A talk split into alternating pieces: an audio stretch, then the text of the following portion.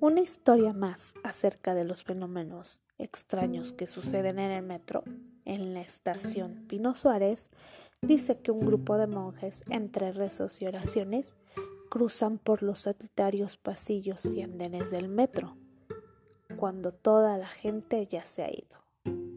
Algunos empleados de limpieza de la estación aseguran haberlos visto, y según comentan, cada que se aparecen es para pronosticar alguna tragedia. Mm, se dice que en los tiempos de la colonia, en el lugar donde está ahora la estación Pino Suárez, había un túnel que servía a los monjes de un convento para pasar clandestinamente. ¿A dónde? ¿Por qué? ¿O con qué fin? ¿Con qué objeto?